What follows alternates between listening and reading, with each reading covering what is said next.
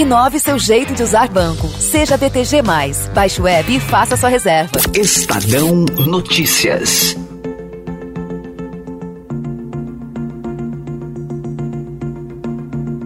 ...2021 mal começou e tem muita gente que, se pudesse, gostaria de pegar o controle remoto e avançar direto já para 2022.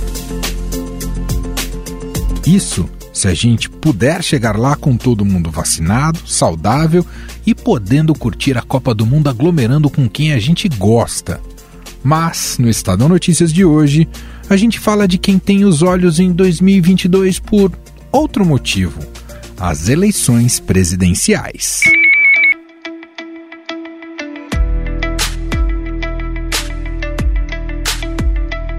E para chegar lá, não dá para avançar direto com controle remoto e ainda tem muita água para rolar. As articulações para o próximo pleito, a gente sabe, não estão começando agora. Aliás, parece que já estamos em campanha eleitoral há tempos. Mas neste ano de 2021, tudo deve se intensificar e chegar mais perto de uma definição do cenário que teremos para a próxima disputa. Especulações não faltam, e nem nomes que podem aparecer nas chapas montadas até lá. Moro, Mandetta, Luciano Huck, Lula, Haddad, Ciro, Maia, Flávio Dino, entre outros. Além, é claro, do atual presidente Jair Bolsonaro, que já deu sinais de que vai tentar a reeleição, mesmo com o discurso de que vai declinar caso o voto impresso não seja aprovado pelo Congresso. Se a gente não tiver voto impresso, pode esquecer, né, Bolsonaro?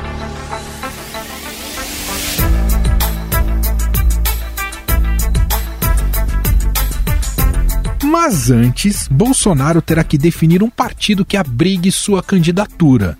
O presidente está sem partido desde novembro de 2019, quando saiu do PSL depois de uma série de atritos com o presidente da sigla, Luciano Bivar. Na época, Bolsonaro tinha planos de fundar sua própria legenda, o Aliança pelo Brasil. Mas o projeto não conseguiu as assinaturas necessárias e acabou não saindo do papel. Enquanto isso, partidos como progressistas, PSL, republicanos, PTB, Patriota e PL já fizeram seus acenos ao presidente. Agora, a decisão minha, março, se o Aliança não tiver formado em março, é, é possível formado? Sim, mas se não tiver formado, já estou namorando aí ó, alguns partidos, vou fechar com um para poder se, para esse pessoal poder se preparar para 22. Então, o pessoal de direita aí vai ter um partido de direita para 22, pode ter certeza, né? Vou chamar aqui para conversa o editor da coluna do Estadão, Alberto Bombig, que vai nos ajudar a entender toda essa trama ao longo deste episódio. Olá, Bombig, tudo bem com você? Feliz 2021. Tudo bom, feliz 2021 para todos que nos ouvem. A gente acompanhou aí as eleições do ano passado, né, de 2020. Uma avaliação que foi feita é de que a falta de um partido para o presidente Jair Bolsonaro, isso interferiu ah, no, no, desempenho dos bolsonaristas nessa eleição 2020. Não sei se isso responde, claro, a, toda, a todo motivo do fracasso dos bolsonaristas nessas eleições. De qualquer modo, ter um partido, e o presidente não foi bem sucedido também, né? Havia prometido que conseguiria esse partido em 2020, não conseguiu criar o próprio partido. Ter um próprio partido ou se filiar a um partido é essencial no processo uh, de articulação política, pensando em 2022, para o presidente Jair Bolsonaro, Bombim? Não, é essencial no sentido de que você não disputa sem ter um partido. Obviamente, sei que você não perguntou nesse sentido, mas só para esclarecer para o nosso, pro nosso ouvinte, você não disputa uma eleição sem estar afiliado a um partido, né? É, então, nesse sentido, é essencial. Mas no caso dele, não é tão essencial assim. Vou me fazer entender. É, o presidente Bolsonaro é candidato, ele não precisa disputar uma prévia, ele não precisa ter uma articulação interna de um grupo que o ajude. É, ele é candidato, ele precisa simplesmente achar uma legenda que o acomode, que, que aceite ali as idiosincrasias dele, os filhos dele, que dê para ele um tempo de TV, que faça uma aliança. Nesse sentido, ele está numa posição um, um, tanto confortável, né? Geralmente esse ano pré-eleitoral, que nós estamos começando, o ano de 2021 é um ano pré-eleitoral, era o ano que os presidenciáveis faziam uma costura para dentro, né? O que significa isso? Os presidenciáveis tinham que buscar condições dentro dos seus partidos e de seus grupos para serem é, lançados candidatos no início do ano eleitoral, né? E eu acho que no caso do Bolsonaro é a mesma coisa. Basta ele encontrar uma legenda, encontrar um partido que o aceite, que aceite é, é ele, o, o, combo, né? Vamos dizer assim, que aceite o combo Bolsonaro, né? Que é ele, os filhos, e aí vem, vem o que tem de bom, que é a máquina do governo, os 37% de aprovação que ele tem batido nas pesquisas mais recentes, mas vem o que tem de ruim também, né? Vem rachadinha, vem o negacionismo, vem tudo mais.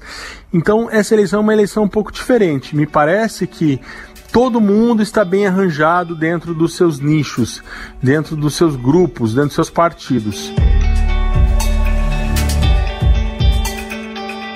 Por outro lado, a esquerda ainda tenta organizar o que vem sendo chamado de frente ampla para escolher nomes fortes e de consenso que possam participar das eleições de 2022. Partidos como PSB, PDT, PCdoB e Rede tentam articular esse grupo com ou sem a participação do PT. Isso porque essas legendas entendem que é hora do Partido dos Trabalhadores abrir mão do seu protagonismo e apoiar um nome que não estimule o antipetismo. Querem agora que a nação inteira engula, sem uma autocrítica, essa arrogância, essa prepotência. E isso dá a perspectiva do outro.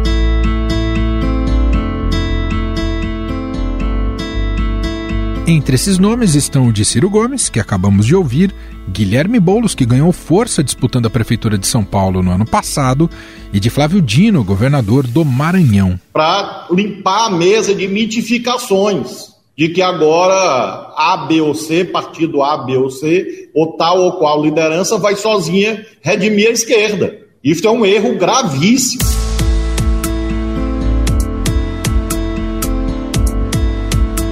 O Big, o que, que, você imagina aí para a esquerda que pouco apareceu como oposição até agora, uh, do ponto de vista propositivo para o país? O que essa esquerda tem de lição para fazer de articulação nesse 2021, Bom Big? Bom, primeira coisa a gente precisa lembrar que os resultados municipais, que também foram muito. O PT teve resultados municipais muito ruins em 2016 e foi para o segundo turno em 2018.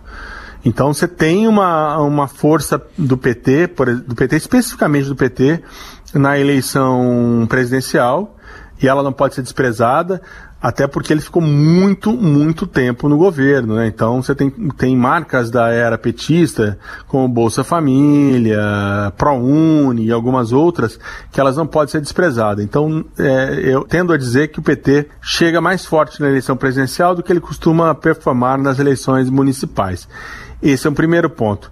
Falando em desafio, ele tem um grande desafio na eleição da presidência da Câmara. O PT está adotando ainda uma, uma postura um tanto sectária, né? Que tem sido uma marca do PT nos últimos anos, né? É, assim, para ser bem é, sintético é ou vai do jeito que eu quero ou eu não vou com ninguém, né? Essa postura do PT que já se repetiu na eleição agora aqui em São Paulo, como você observou bem, né? Não quis ir com o Boulos, não quis pensar em aliança, foi com o Gilmar Tato e foi muito mal. É, ela ainda está aparecendo um pouco nessa eleição para a Câmara dos Deputados, né? O Baleia Rossi, do MDB, é a candidatura do grupo do Rodrigo Maia. O Rodrigo Maia que lá atrás teve apoio da esquerda, inclusive o PT, e o PT dizendo, não, mas eu, eu quero mais esse compromisso, eu quero mais aquele outro compromisso, senão eu lanço candidatura própria. Então isso está um pouco enrolado. Esse comportamento de ou é do meu jeito ou não é de jeito nenhum, ele é o grande problema do PT hoje, né? Então, nesse sentido, falando de 2022, o que o PT tem? Ele trabalha é, com uma questão jurídica de do ex-presidente Lula ter condições de disputar, né? É difícil, é, não é fácil, não é fácil, é quase hoje, hoje eu diria que é quase uma, um sonho de uma noite de verão, mas de alguma maneira está se formando algumas condições de que o Lula é, possa obter umas vitórias na justiça. Agora, é, não basta a questão da suspeição do Moro, né? Não basta vencer lá o processo de suspeição do Moro. Há muitos outros processos, outras coisas. A questão do Lula, de fato, ela é bem enrolada. Então, ele tem esse primeiro problema. O outro é, o Lula não sendo candidato, quem será o candidato do PT? O Fernando Haddad foi muito bem no segundo turno do ano passado, né? É, teve, teve uma quantidade de votos de fato expressiva, mas ele não é unanimidade no partido, né? O Haddad nunca foi e talvez nunca será uma unanimidade do partido. Então ele vai encontrar resistência externa. Esse é o primeiro ponto. E o outro ponto é o Boulos, o Guilherme Boulos, teve uma ótima performance em São Paulo na eleição municipal. Não venceu, mas foi para o segundo turno, né? Deixou para trás gente muito, deixou para trás Márcio França, Joyce Halseman, é, candidatos é, importantes. Então, é, é pouco provável de imaginar que o Boulos tire a candidatura dele, por exemplo, é, sem, sem negociação, sem colocar um preço, né? Eu não digo um preço é, monetário, obviamente, é um preço político, para apoiar um candidato do PT. O PT não está mais nas condições que teve anteriormente.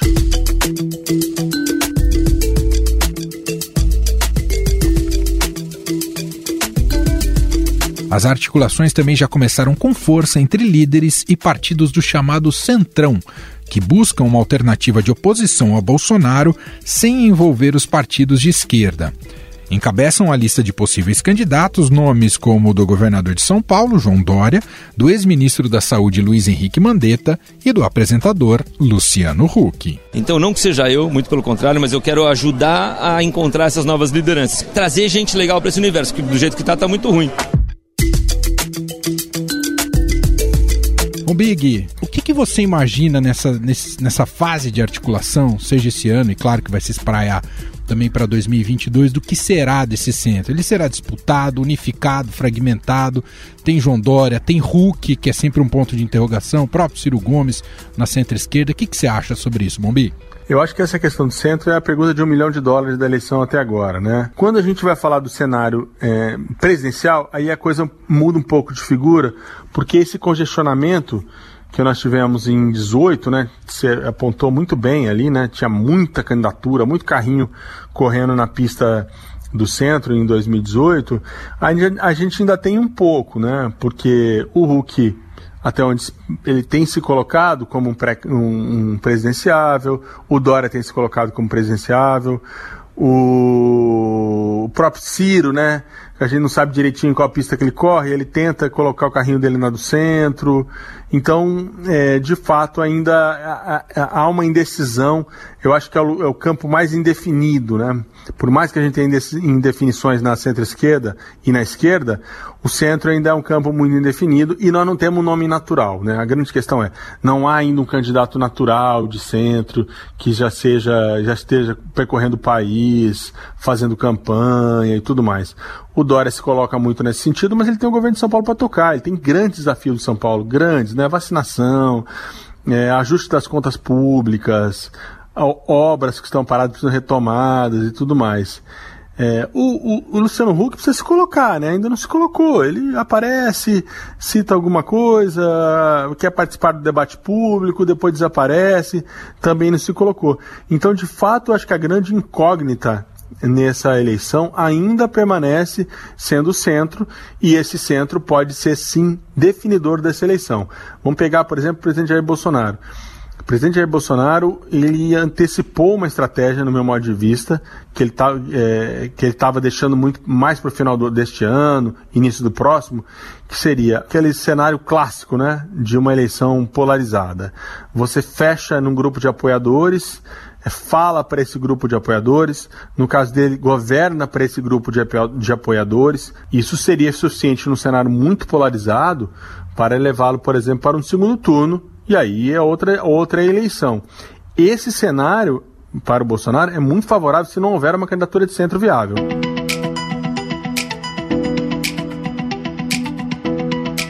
Mas não pense que a direita também não está dividida. Nomes como o do ex-ministro e ex-juiz Sérgio Moro agradam principalmente lavajatistas que querem uma alternativa a Bolsonaro. Não, de forma nenhuma. Isso eu já falei um milhão de vezes. Até falo brincando que vão falar no futuro que eu ia concorrer, mas desisti da minha candidatura. A extrema-direita já aposta no ex-ministro da Educação Abraham Weintraub, lembra dele? que disse não cogitar essa possibilidade por fidelidade a Bolsonaro. Não irei concorrer contra o presidente Bolsonaro, hipótese alguma. Já falei 500 vezes isso, Mauro. Já escrevi, já disse, não tem cabimento. Isso não vou. Por uma questão de palavra, por uma questão de lealdade.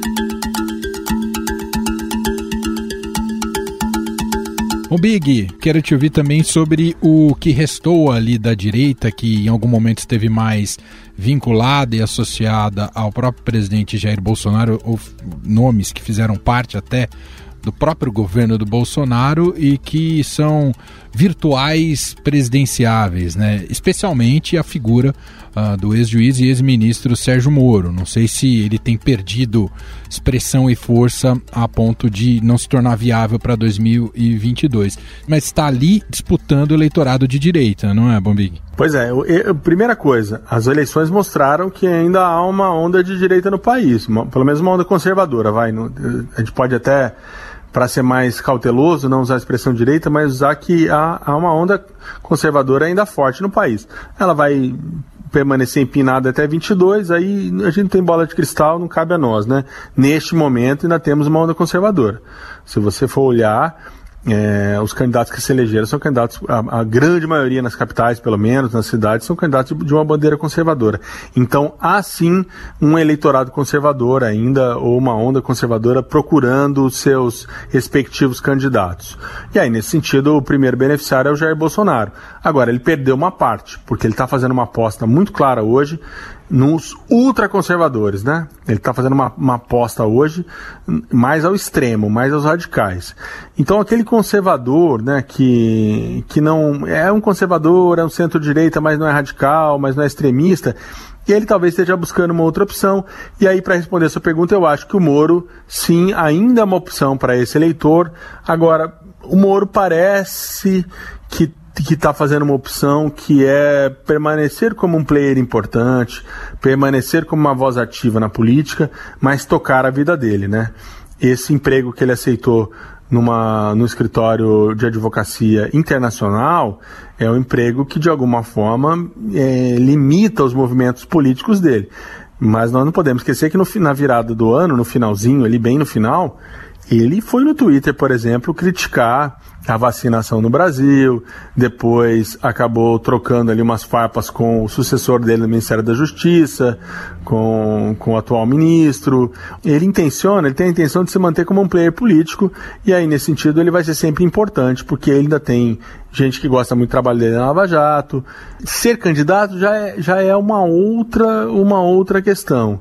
Há espaço para surgir uma outra liderança de direita? Ah, ele é um espaço pequeno, né? O Bolsonaro ocupa muito espaço, né? Assim, e se há algo que a família Bolsonaro sabe fazer, é ocupar espaço político, pelo menos no debate político, né? Não estou uhum. nem dizendo na questão administrativa, que aí são outros 500, mas no debate político eles sabem demais ocupar esse espaço, né? Até porque é, é, o presidente, os seus filhos, alguns apoiadores, o que perdeu muita força e que será muito difícil, já seria muito difícil porque já tem o Bolsonaro ocupando esse ponto, são o que a gente chama ali, o que seria ali derivações do bolsonarismo, né?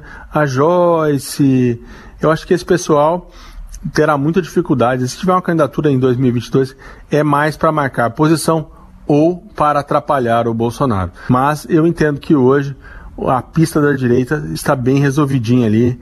Eu acho que ela vai com o Bolsonaro.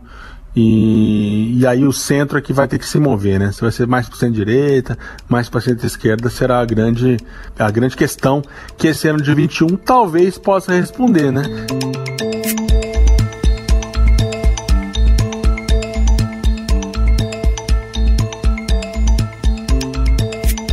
No meio de tantas disputas, um evento pode ser decisivo nesse jogo de xadrez. As eleições para a presidência da Câmara e do Senado, que devem ocorrer já no mês que vem. Na Câmara dos Deputados, partidos de direita e centro-direita apoiam o candidato de Bolsonaro, Arthur Lira, do Progressistas. Nós somos defensores da democracia, eu não vejo absolutamente riscos à democracia. Os sinais às vezes chegam trocados.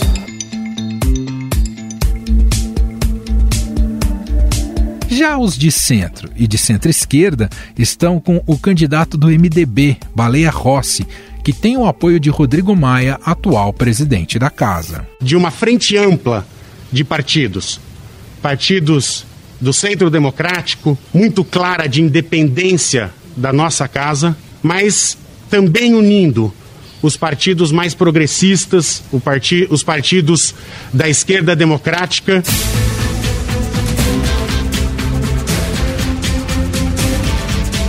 Só que o deputado paulista enfrentava a resistência da esquerda, pois apoiou o impeachment da ex-presidente Dilma Rousseff, veja só. Por isso, o apoio do PT em torno do nome de Baleia Rossi pode ser visto como uma abertura da legenda àquela frente ampla que está sendo desenhada para as eleições do ano que vem. Assim como o apoio ao candidato de Bolsonaro pode ser entendido como uma extensão à sua própria candidatura em 2022.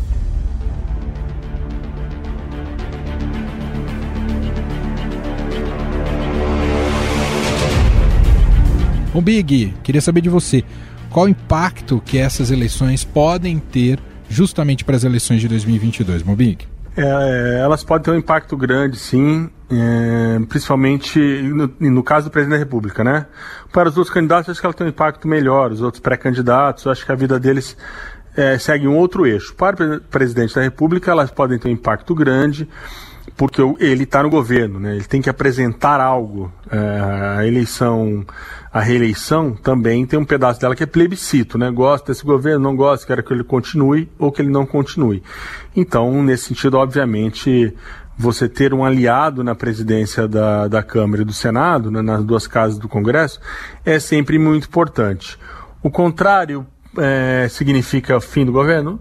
É, teoricamente não, mas atrapalha muito e temos que lembrar que na história recente do país, quem se indispôs com, com os presidentes, pelo menos da Câmara, é, não, acabou não se dando bem, acabou não conduzindo da maneira que gostaria o seu governo, e no caso da presidente Dilma Rousseff, por exemplo, acabou sendo até empichada.